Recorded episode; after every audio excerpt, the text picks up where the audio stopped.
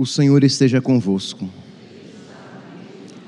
Proclamação do Evangelho de Jesus Cristo, segundo Lucas.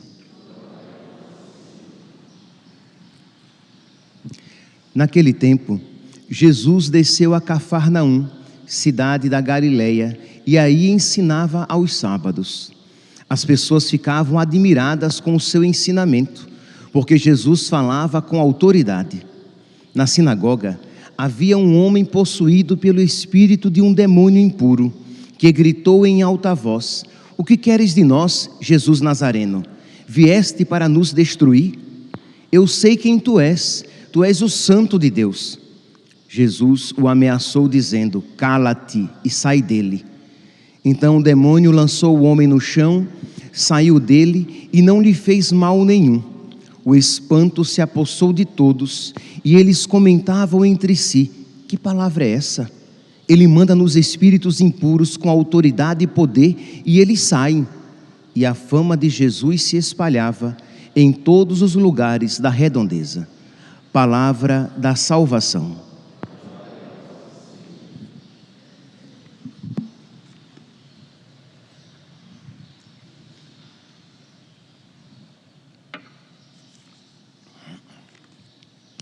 Caríssimos irmãos e irmãs,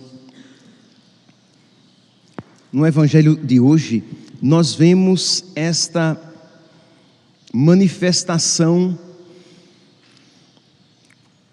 contrária entre alguns que ouvem a palavra de Deus e a, a ouvem admirados, isto é, nossa, diz aqui, as pessoas ficavam admiradas com o seu ensinamento, porque Jesus falava com autoridade. Essas pessoas, movidas pelo Espírito, ouviam espiritualmente a palavra de Deus. Em compensação, diz aqui que um, um endemoniado, um homem possuído por um espírito impuro, quando ouve Jesus, quando vê Jesus, ele diz: O que queres de nós, Jesus Nazareno? Vieste para nos destruir? Percebe aqui a postura diametralmente oposta. Enquanto aquele, aqueles movidos pelo Espírito ouvem Jesus com alegria, nossa, ninguém nunca falou como ele, ele fala com autoridade aquele movido pelo espírito mal, ouve com contrariedade. O que vieste fazer aqui entre nós? Vieste para nos destruir.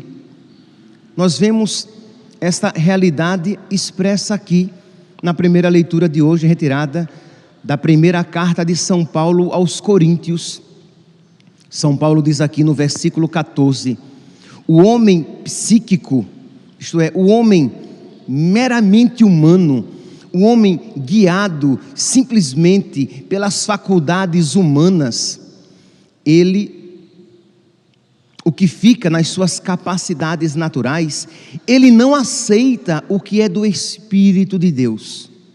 Isto é, São Paulo diz até algo mais radical ainda do que o Evangelho. O Evangelho mostra o que? Que uma pessoa endemoniada não aceita Jesus porque vem de Deus. Mas São Paulo dá um passo além. São Paulo diz o que? Que não apenas uma pessoa endemoniada, mas uma pessoa guiada meramente pelas coisas naturais, uma pessoa guiada meramente pelas coisas humanas, ela não consegue compreender as coisas espirituais. Por quê? Porque ela não tem o Espírito de Deus. Pois isso lhe parece as coisas de Deus, se nós não estivermos iluminados pelo Espírito de Deus, as coisas de Deus parecem insensatez, parecem loucura, parecem que não tem sentido.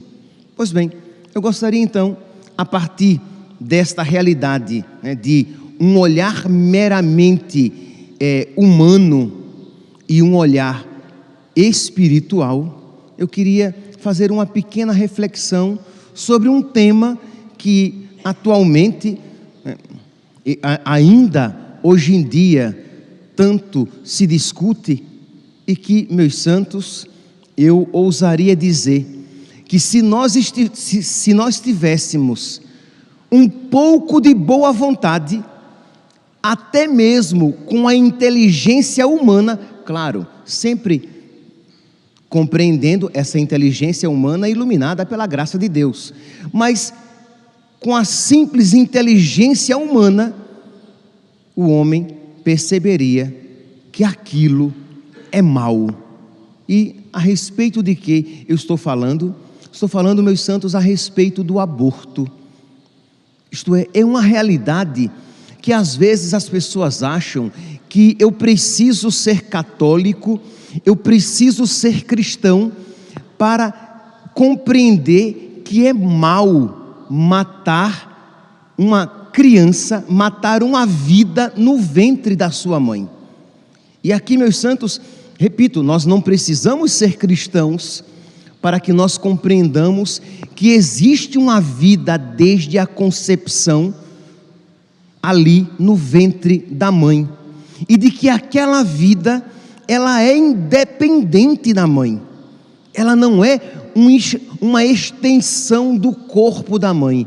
Imagine que se nós perguntássemos, padre, mas o que diferencia um óvulo fecundado de um adulto?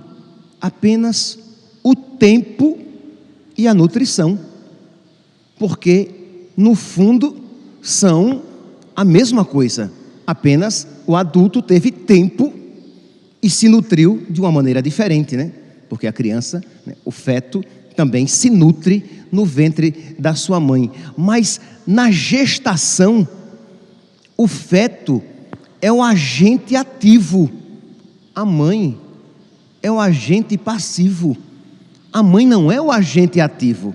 Imagine que o feto, ele é ele quem regula o líquido amniótico. É o feto que faz cessar o período né, de, de menstruação da mulher. Quer dizer, a gente vê toda essa atividade dele. Então, dizer, ah, não, meu corpo, minhas regras. Não, isso não é válido, porque o feto, ele é independente, assim, ele necessita do corpo da mulher para se desenvolver, do corpo da mãe para se, se, se, para se desenvolver, mas ele é diferente e nem de longe é uma extensão do corpo dela, de modo que é só ter um pouquinho de boa vontade e dizer: não é, o feto não é como um dedo da mulher, não é como uma mão ou como um pé, tem uma estrutura genética diferente. Quer dizer, não é simplesmente uma extensão, e mesmo se fosse, que não é, Ora, se não, se não me é permitido amputar um dedo, eu não posso sair mutilando o meu corpo ao meu bel prazer, eu também não posso, simplesmente porque, porque aquilo mudou os planos da minha vida, retirar aquele feto, matar aquela criança. Movidos muitas vezes, não poucas vezes, na maioria das vezes, simplesmente por, por interesses econômicos, políticos, sociais. Pois bem, aqui apenas um primeiro passo em que nós chamamos a boa vontade das pessoas para que, sem, sem barreiras, sem preconceitos, que tentem olhar sem paixão, e vocês verão de que, sem sombra de dúvidas, o feto não é a extensão do corpo da mulher, da mãe. Mas nós podemos e devemos, nós cristãos, lançar um olhar cristão sobre isso. Aí a situação fica ainda mais clara.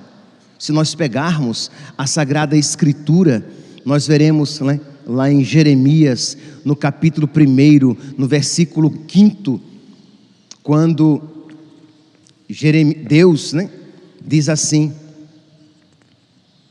Antes mesmo de te formares no ventre materno, eu te conhecia. Antes que saísses do seio da tua mãe, eu te consagrei. Então percebe a escolha de Deus, o conhecimento de Deus, a consagração de Deus, o chamado de Deus. Já no ventre da mãe, Jeremias tinha sido chamado e consagrado ao ministério.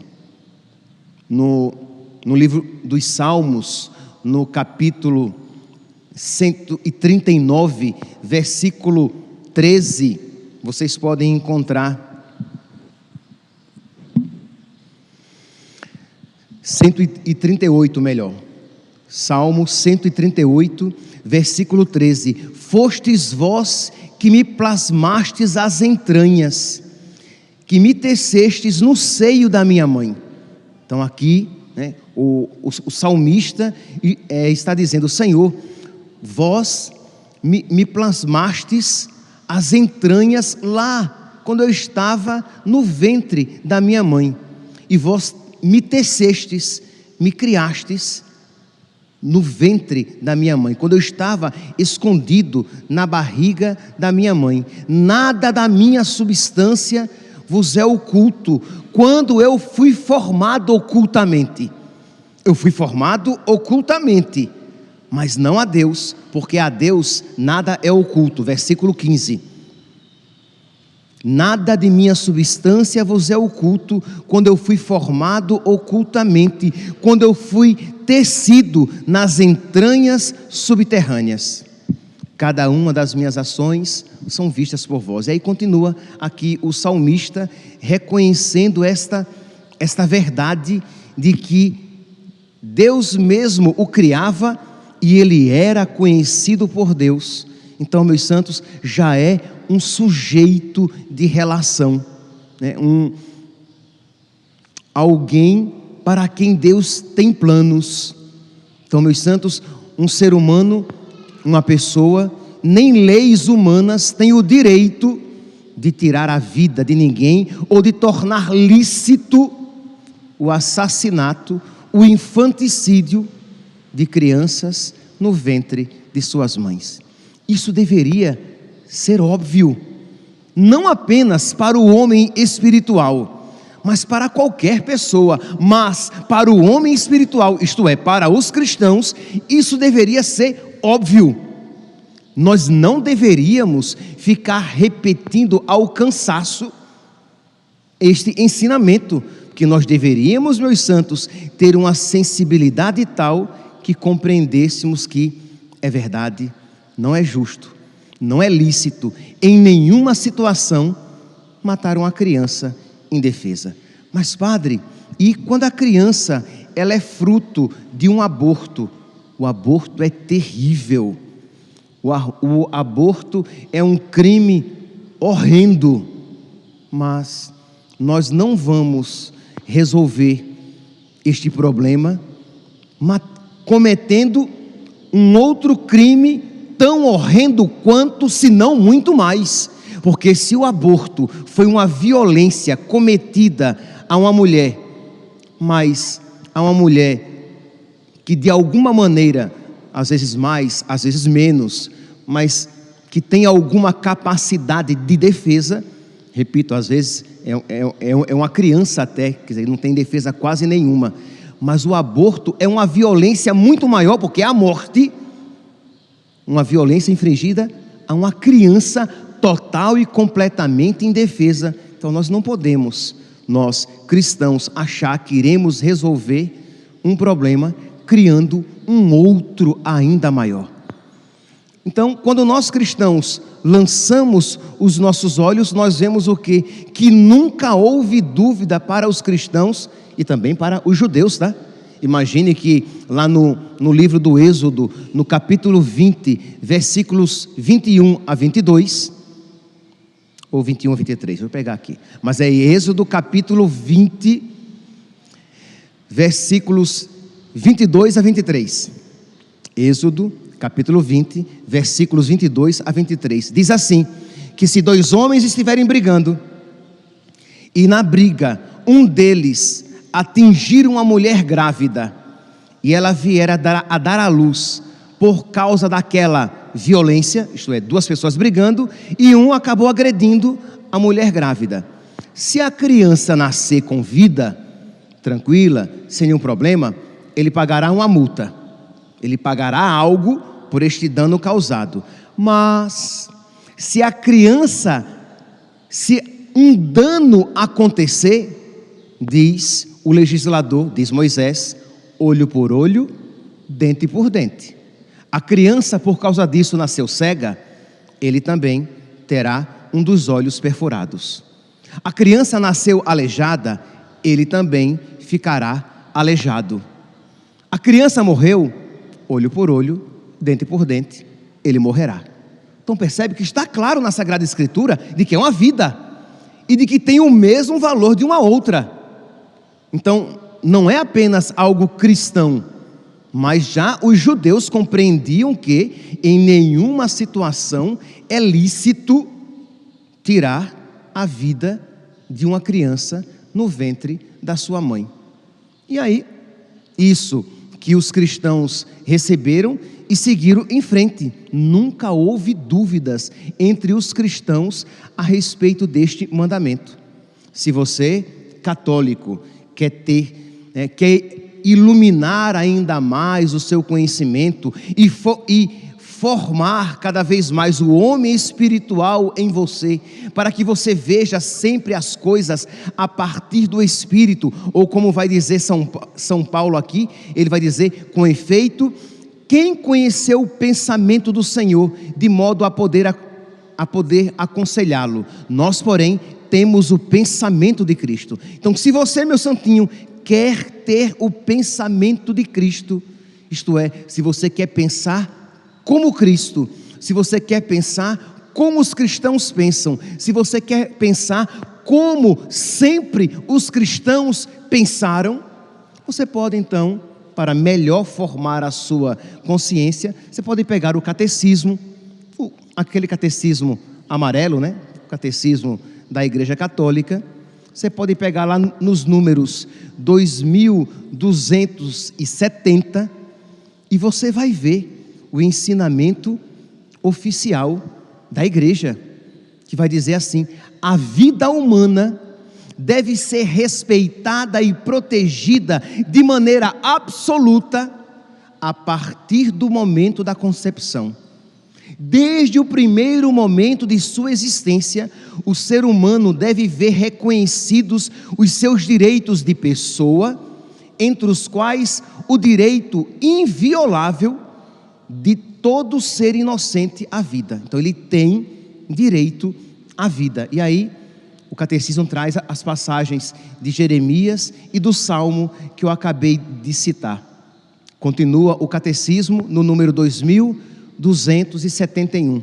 Desde o século I, a igreja afirmou a maldade moral de todo aborto provocado.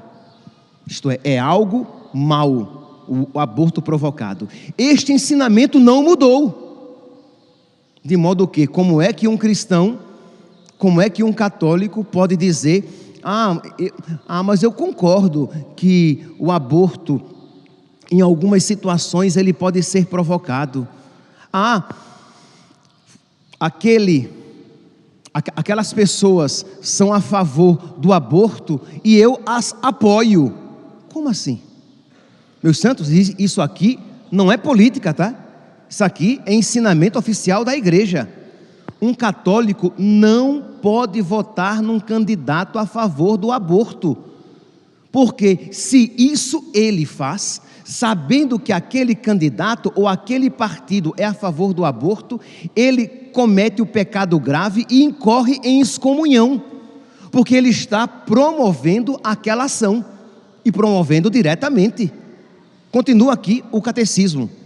O aborto direto, quer dizer, querido como um fim ou como um meio, é gravemente contrário à lei moral. A, co a cooperação, olha aqui, catecismo número 2271. A cooperação formal para um aborto constitui uma falta grave e a igreja sanciona com a pena canônica de excomunhão este delito contra a própria vida. Quem provoca aborto seguindo-se o efeito, incorre em excomunhão late sententia. Aquele que o pratica e aquele que coopera formalmente. Então, meus santos, nós cristãos, então, devemos empenhar todas as nossas forças para que esta desgraça, esta abominação, este pecado terrível não se torne comum na nossa sociedade.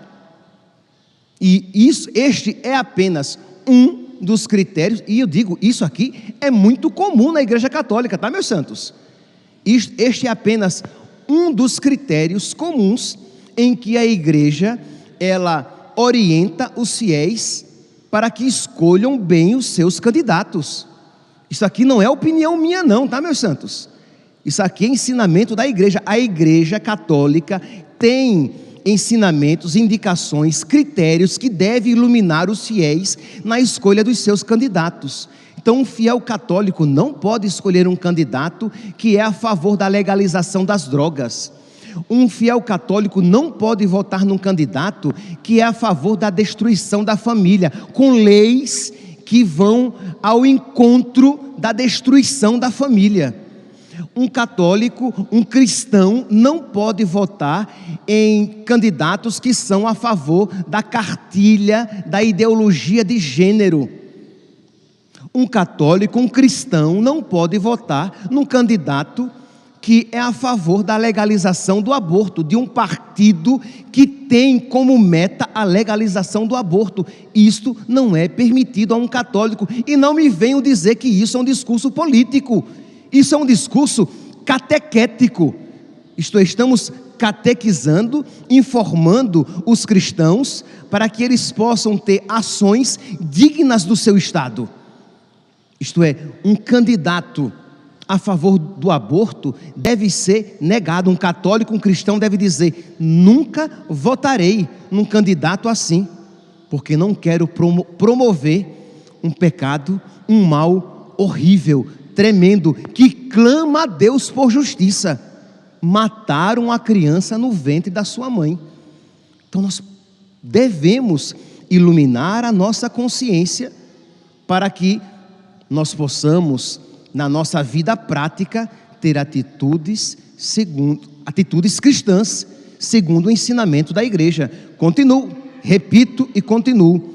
A cooperação então, se você coopera, então, se você compra o remédio para a pessoa tomar, o remédio abortivo, se você praticou o aborto, isto é, se você foi o médico que praticou o aborto, se você aconselhou a pessoa a abortar, ou se você deu os meios para que aquilo acontecesse, você colaborou formalmente com aborto. Então, a cooperação formal para um aborto constitui uma falta grave.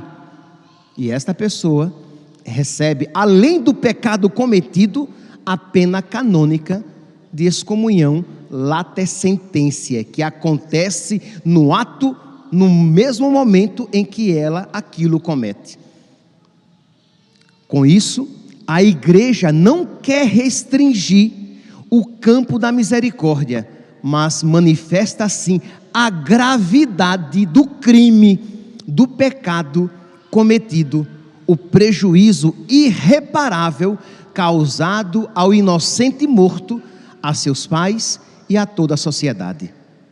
Padre Pio, uma vez falando a respeito do aborto, conversando com o padre Pelegrino, ele disse assim: que o dia em que as pessoas perderem o horror pelo aborto será o dia mais terrível para a humanidade.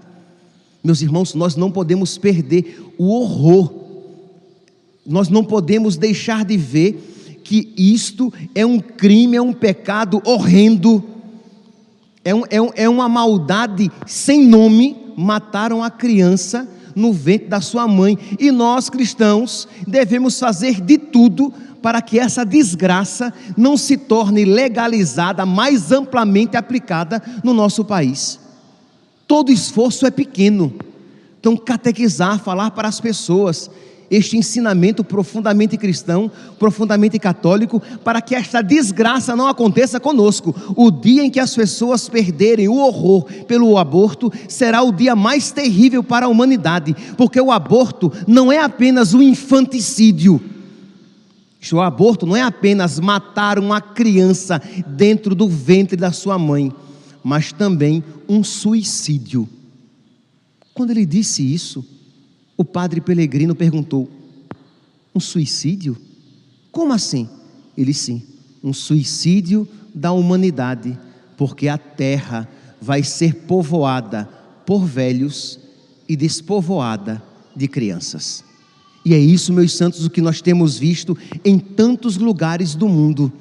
Por exemplo, a Europa é sempre uma, uma expressão feia e triste desta realidade. A gente entra nas igrejas e vê a igreja com alguns, não é nem repleta, com alguns idosos e adultos já caminhando para a velhice, mas a gente nunca vê criança, nunca vê jovem, não apenas porque os jovens e as crianças não vão à igreja, mas porque também não há jovens e crianças suficientes para frequentarem a igreja as pessoas não querem ter mais filhos e isso ou não os têm ou os matam nos seus próprios ventres. Meus irmãos, peçamos a Deus que nos conceda a graça de que isso não aconteça na nossa nação. Peçamos a Deus que nos faça zelosos para que nós façamos tudo que estiver ao nosso alcance para que isto não aconteça, de modo que quando você souber que uma pessoa pensa em fazer o aborto, você procure aquela pessoa, você aconselha aquela pessoa, você ajude aquela pessoa para que ela tenha meios necessários, não se sinta entregue à própria sorte e não venha cometer esta desgraça.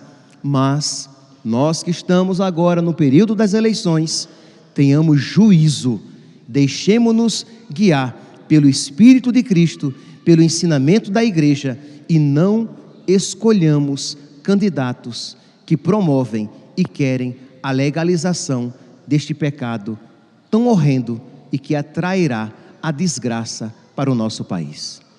Louvado seja nosso Senhor Jesus Cristo, para sempre seja louvado.